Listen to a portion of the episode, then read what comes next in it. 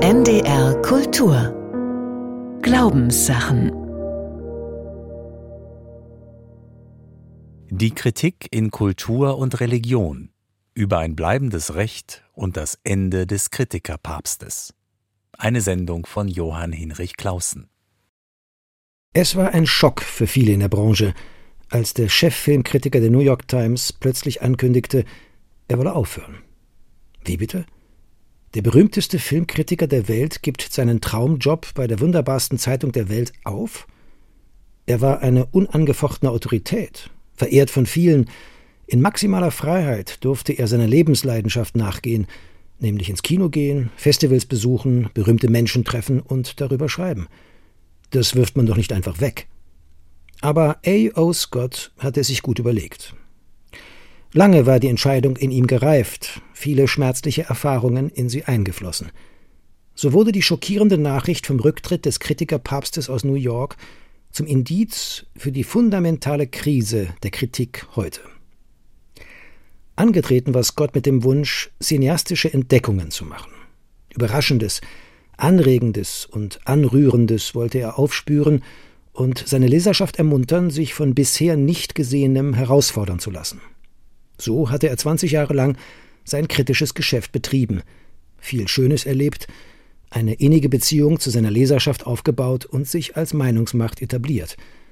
Doch musste Scott in den letzten Jahren erleben, wie sich die Grundlagen seines Glücks in erschreckender Geschwindigkeit auflösten.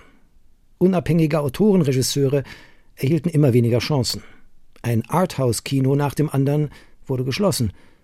Um zu überleben, zeigten Kinos fast nur noch Blockbuster vor allem Superheldenfilme, die keine individuellen Kunstwerke sind, sondern Markenprodukte mit hohem Wiedererkennungswert. Das einzige Kriterium, das man an sie anlegen kann, ist die Liebe oder Abneigung ihrer Fans, also ihr kommerzieller Erfolg oder Misserfolg. Kritisch zu betrachten, bedenken und beurteilen gibt es hier nichts. Dieser Verlust an Relevanz wurde durch die Streaming-Plattformen verstärkt. Dort beobachten Algorithmen, was man sieht, und berechnen daraus, was sie einem als nächstes empfehlen, damit man auf der Plattform bleibt. Was soll ich hier noch? fragte sich Scott und gab sich selbst die Antwort Ich werde nicht mehr gebraucht. Man kann diese Einsicht nachvollziehen. Aber ob Scott klug beraten war, ins Ressort der Literaturkritik zu wechseln? Dort sieht es keineswegs besser aus. Man muss nur die ausgedünnten Feuilletons zur Hand nehmen – die kritische Besprechung von Büchern findet dort immer weniger statt. Wenn ein Buch überhaupt noch zum Thema wird, dann nur, weil es eine Geschichte darüber zu erzählen gibt, zum Beispiel weil eine prominente Person es geschrieben hat oder weil es Teil einer empörungsträchtigen Debatte ist. Mit Literatur hat das nichts zu tun. Nun mag man sagen, dass der Tod der Figur des Kritikerpapstes nicht nur zu betrauern ist. Man kann darin auch einen demokratischen Fortschritt sehen – nicht mehr eine Handvoll elitärer Feuilleton-Redakteure dekretiert, was zu sehen, hören und lesen ist. Sie wurden abgelöst von einer unüberschaubaren Zahl von Laien, die in digitalen Medien ihre Schwarmintelligenz entfalten. Aber ist das, was in Blogs, Posts und Online-Kommentaren geschieht, wirklich Kritik? Also die informierte und reflektierte, über lange Zeit hin eingeübte, sorgfältig ausformulierte Kunst der Unterscheidung? Ist es nicht viel eher ein Verlust für die Kunst, mehr noch für die demokratische Kultur insgesamt, wenn die Kritik einen solch dramatischen Niedergang erleidet? Deshalb wirkte es so verrückt, als Anfang dieses Jahres ein Tanzregisseur nach einer Premiere in Hannover eine Kritikerin mit Hundekot angriff.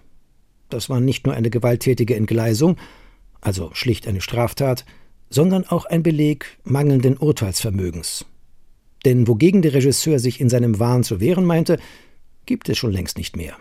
Nämlich die Macht einer Kritikerin, mit einem Zeitungsartikel einen Künstler zu vernichten. Im Gegenteil, weil heute fast nichts mehr rezensiert wird, sollte man als Künstler auch für Verrisse dankbar sein. Um zu verstehen, was beim gegenwärtigen Niedergang der Kritik auf dem Spiel steht, hilft es, an ihren Anfang zurückzukehren. Für Immanuel Kant war Kritik gleichbedeutend mit Aufklärung. Und unter Aufklärung verstand er bekanntlich den Ausgang des Menschen aus einer selbstverschuldeten Unmündigkeit. Dieser Exodus erfordere den Mut, sich des eigenen Verstandes zu bedienen und gründe auf der Freiheit, kritische Auffassungen öffentlich zu vertreten. In diesem Sinne bezeichnete Kant seine Epoche als das eigentliche Zeitalter der Kritik. Dabei war ihm wichtig, dass jeder Mensch zum Kritiker berufen sei. Sein Zeitgenosse Christoph Michael Wieland variierte und ergänzte diesen Gedanken. Für ihn begann Aufklärung, sobald Licht gebracht wird. Denn dann klären sich die Sachen auf, werden sichtbar und können voneinander unterschieden werden. Aufklärung ist also Kritik, das heißt erkennen und differenzieren. Das können nicht alle leisten, weshalb ein eigener Berufsstand nötig ist, der Kompetenz und Zeit mitbringt, nämlich Publizisten, wie er selbst einer war.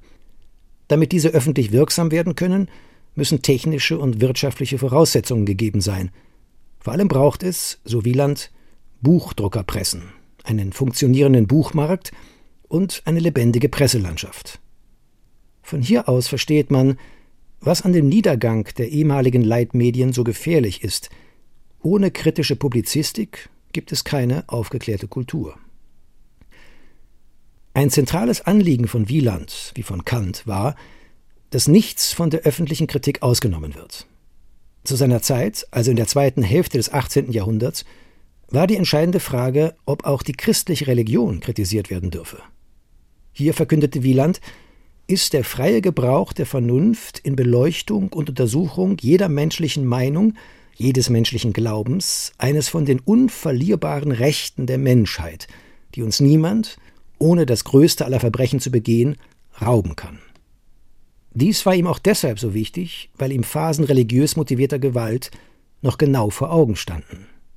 Können wir beim Überblick des unermesslichen Elends, das durch Intoleranz, hierarchische Tyrannei, fanatischen Neuerungs- und Empörungsgeist, wütenden Eifer teils aus wirklicher religiöser Leidenschaft, teils unter der Larve der Religion über Europa gebracht worden ist, einen auffallenderen, einleuchtenderen Beweis verlangen, wie unendlich viel der menschlichen Gesellschaft daran gelegen sei, durch die möglichste Reinigung und Simplifizierung der Religion auch der bloßen Möglichkeit zuvorzukommen, dass wir oder unsere Nachkommen solche Gräuel, solche Unmenschlichkeiten, solche Teufeleien um Gottes willen wiedererleben können?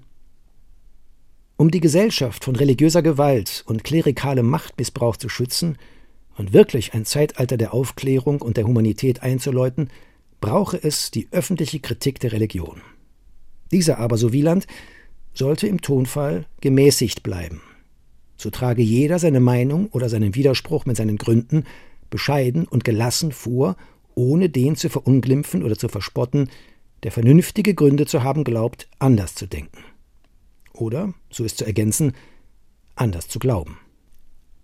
Aufklärung und Kritik müssen aber nicht nur von außen an die christliche Religion herangetragen werden, denn es liegt in ihrem ureigensten Interesse, sich von inhaltlicher Verdrehung, frömmelnder Geschäftemacherei, klerikalem Machtmissbrauch oder politischer Funktionalisierung zu befreien, damit sie sie selbst bleiben und einen Beitrag zur Humanisierung der Gesellschaft leisten kann. Deshalb gibt es, bei Lichte betrachtet, keinen theologischen Grund, warum ausgerechnet die christliche Religion nicht in der Öffentlichkeit kritisiert werden dürfte. Im Gegenteil. Religionskritik ist nichts, was man als religiöser Mensch abwehren sollte. Sie muss Teil der eigenen religiösen Lebenspraxis sein. Glaubenssachen, auch im Licht des eigenen Verstandes zu betrachten, sie zu unterscheiden, sich ein Urteil über sie zu bilden, dieses öffentlich zur Diskussion zu stellen, um dann gute Anteile zu fördern und schlechte auszuscheiden, das ist nichts, was man externen, religionskritischen Publizisten wie Wieland überlassen sollte – denn all dies zu tun ist wesentlicher Bestandteil dessen, was man die Freiheit eines Christenmenschen nennt. Das hat der aufgeklärte Protestantismus, der sich von Kant inspirieren ließ, nicht erfunden. Schon die Propheten des Alten Testaments sahen sich herausgefordert, wahre von falscher Prophetie zu unterscheiden, denn sie standen in erbitterter Konkurrenz zu denen, die sich zwar als Botschafter Gottes ausgaben, aber nur sagten, was Obrigkeit und Volk hören wollten, während sie selbst meinten, allein das Wort Gottes zu verkündigen, obwohl ihnen dies schwere Nachteile brachte. Auch Jesus von Nazareth war nicht so konfliktscheu, dass er alles hätte nebeneinander stehen lassen wollen. Er sagte von sich, dass er das Schwert bringe. Nicht in einem dinglichen Sinne, als ob er physische Gewalt hätte anwenden wollen, sondern weil er Wahrheit und Lüge, Göttliches und nur Menschliches, Lebensdienliches und Lebensfeindliches mit unbestechlicher Schärfe voneinander trennen wollte. Wobei das entscheidende Kriterium für seine öffentliche Aufklärung und Kritik der Religion das Doppelgebot der Liebe war. In seiner Nachfolge wagte Paulus, den wichtigsten Apostel Petrus, höchstpersönlich in aller Offenheit vor der Gemeinde zu kritisieren, weil dieser an der Gültigkeit der Torah für die frühe Christenheit festhielt. Dadurch sah Paulus die Freiheit des Evangeliums bedroht. Diese religionskritische Linie von den Propheten über Jesus zu Paulus ließe sich als ein zentraler Strang durch die gesamte Christentumsgeschichte weiterverfolgen, bis heute. Doch wenn nicht alles täuscht, befindet sich gegenwärtig auch die Religionskritik in einer Krise. Dabei ist sie immer noch unverzichtbar.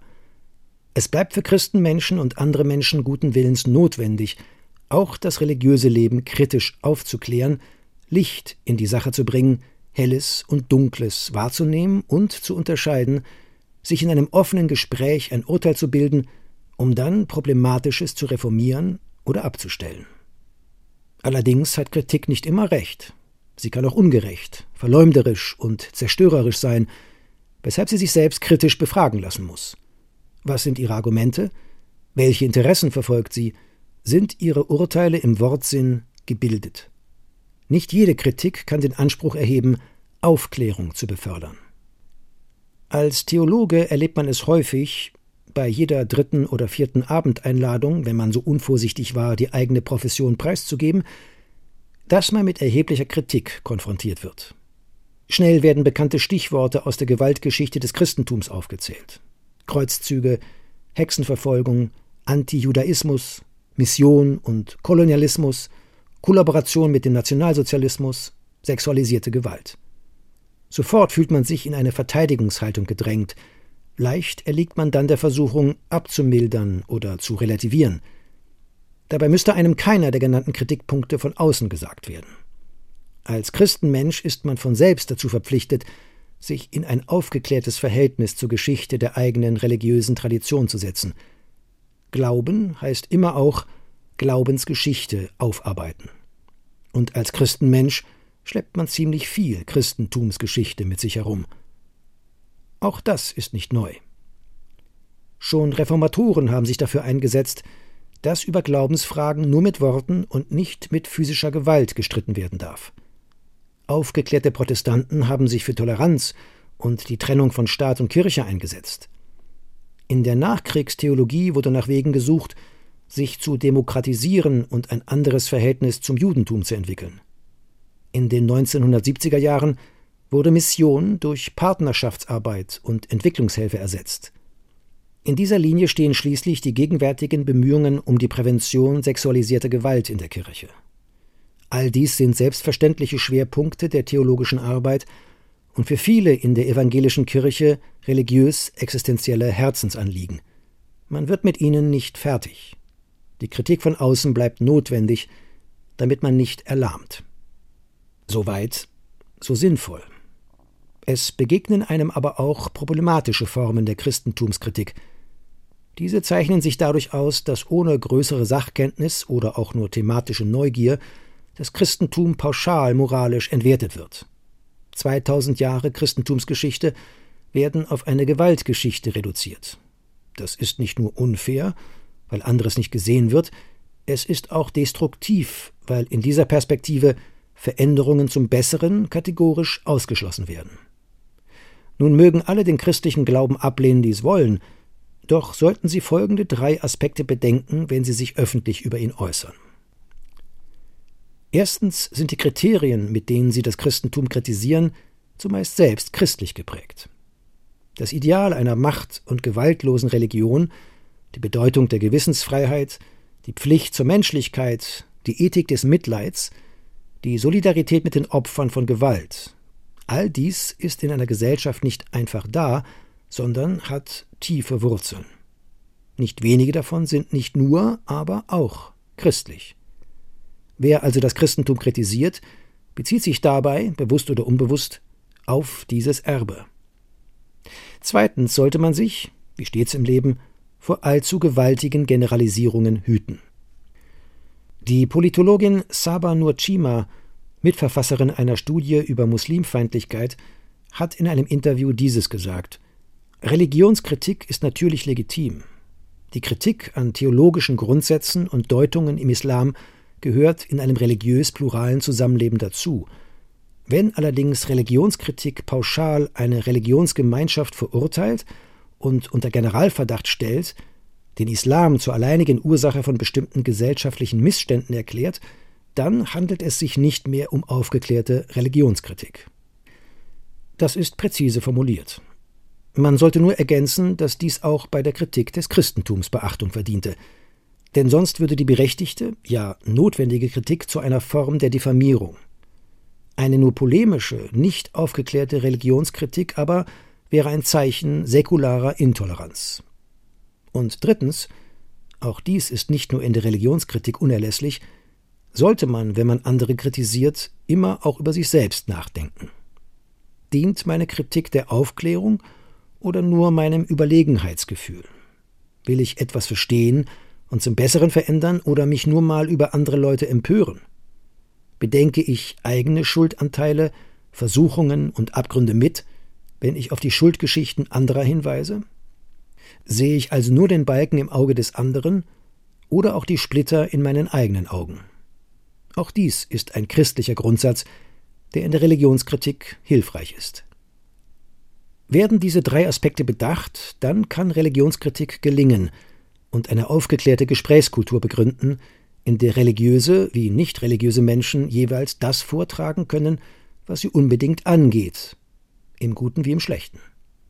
Das wären Gespräche, in denen nicht die einen die anderen zum Schweigen bringen, wo nicht die einen auf der Richterbank sitzen und die anderen nicht von der Anklagebank herunterkommen, wo alle aus der Geschichte lernen und eine bessere Gegenwart gestalten. Solch ein kritisches und konstruktives Gespräch täte der evangelischen Kirche gut, aber auch der demokratischen Kultur insgesamt. Nur, diese Frage stellt sich immer dringlicher, an welchem publizistischen Ort könnte solch ein Gespräch stattfinden? Viele ehemalige Leitmedien fallen aus. Es fällt einem eigentlich nur noch das öffentlich-rechtliche Radio ein. Zum Schluss. Das Christentum ist am Ende das, was man selbst aus ihm macht, was man vor sich selbst und anderen verantworten kann. Dabei darf man sich an folgenden uralten Ratschlägen orientieren. Sie finden sich am Ende des Neuen Testaments, im ersten Petrusbrief und werden hier leicht abgewandelt und auf die Fragestellung dieser Glaubenssache angepasst wiedergegeben. Seid menschenfreundlich, geschwisterlich, barmherzig, demütig. Vergeltet nicht Böses mit Bösem. Antwortet auf ungerechte Kritik nicht mit ungerechter Gegenkritik. Segnet diejenigen, die euch kritisieren. Denn wer das Leben liebt und gute Tage sehen will, hüte seine Zunge, damit sie nichts Böses redet, und achte auf seine Lippen, dass sie niemanden betrügen. Wendet euch ab vom Bösen und tut Gutes. Sucht den Frieden und jagt ihm nach. Denn Gottes Augen schauen auf die Gerechten, seine Ohren hören ihr Gebet. Niemand kann euch schaden, wenn ihr nur selbst dem Guten nachfolgt. Solltet ihr Unrecht leiden müssen um der Gerechtigkeit willen, seid ihr selig. Fürchtet euch nicht vor harter oder unfairer Kritik. Konzentriert euch lieber darauf, dass Jesus Christus in euren Herzen wohnt. Seid stets bereit, Rede und Antwort zu stehen, Verantwortung gegenüber jedermann zu übernehmen, der euch auffordert, Rechenschaft über euren Glauben zu geben. Und zwar mit Sanftmut und Respekt. Die Kritik in Kultur und Religion über ein bleibendes Recht und das Ende des Kritikerpapstes. Sie hörten eine Sendung von Johann Hinrich Clausen. Es sprach Thilo Werner. Zu hören und nachzulesen im Internet unter ndr.de-kultur und auch in der ARD Audiothek. Am kommenden Sonntag in den Glaubenssachen Sehen und gesehen werden. Blicke halten die Welt zusammen. NDR Kultur